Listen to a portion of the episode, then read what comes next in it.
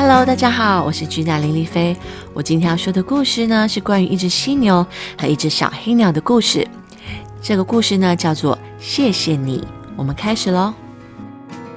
广大的草原上住着一只犀牛，它的皮肤又硬又厚，力气非常大。它有一个好朋友，一只黑色的小鸟。小鸟常站在它的身上，帮它抓虫子。有一天，犀牛和小黑鸟吵架了。喂，懒惰鬼，你站在我的背上要抓虫子啊？不要老是睡觉。犀牛叫醒打瞌睡的小黑鸟，责骂他说：“你怎么可以这么自私？一天到晚要我帮你抓虫子，都不让我休息。我不跟你做朋友了。”小黑鸟生气的飞走了。哼，不做朋友就不做朋友，我才不稀罕。犀牛自言自语的说：“这下子没人陪犀牛聊天，也没人帮犀牛抓虫子了。”过了不久，犀牛开始觉得有点寂寞，而且身体上有好多虫子。犀牛被虫子咬来咬去，痒得快受不了了。犀牛看见猴子在帮同伴抓虫子，于是拜托猴子说：“你也帮我捉身上的虫子好吗？”“我不是在抓虫子，是在找小盐巴粒。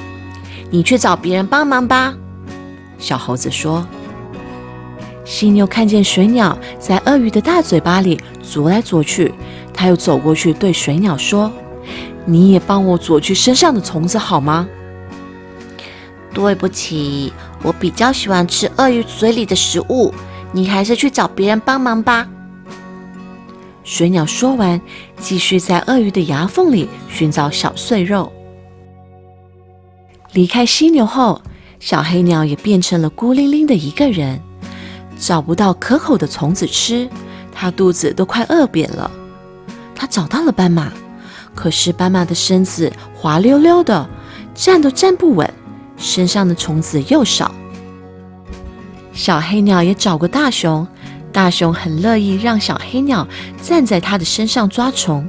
问题是，它的毛又长又密，虫子都躲藏起来。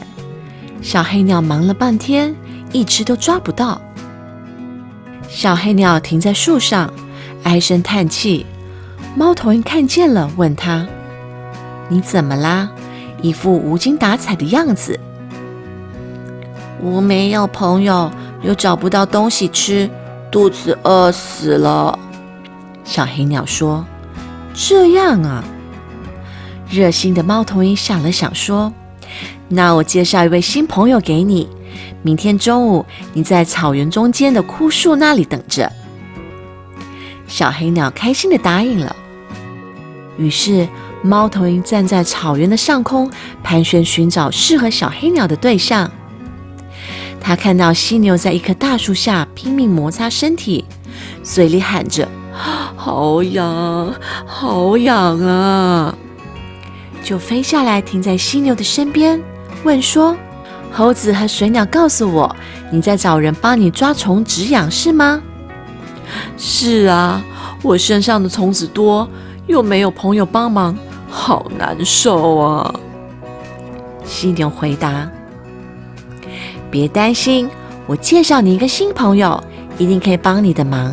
明天中午，你到大草原中央的枯树下等他。”猫头鹰说。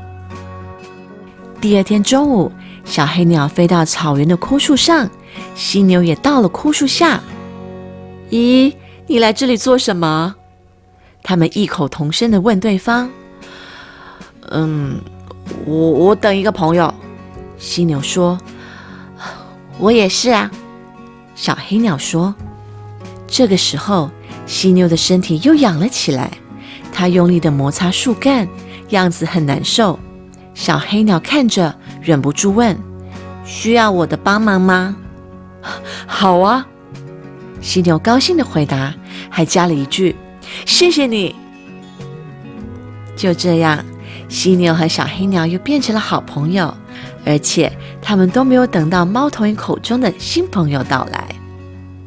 The end。这个故事告诉我们什么，小朋友？这故事告诉我们呢，就是 Don't take things for granted。意思是什么？不要觉得别人帮你做的事情是应该的，就是别人帮你做是因为他们呃喜欢你，他们愿意帮你，所以才想要帮你做事情。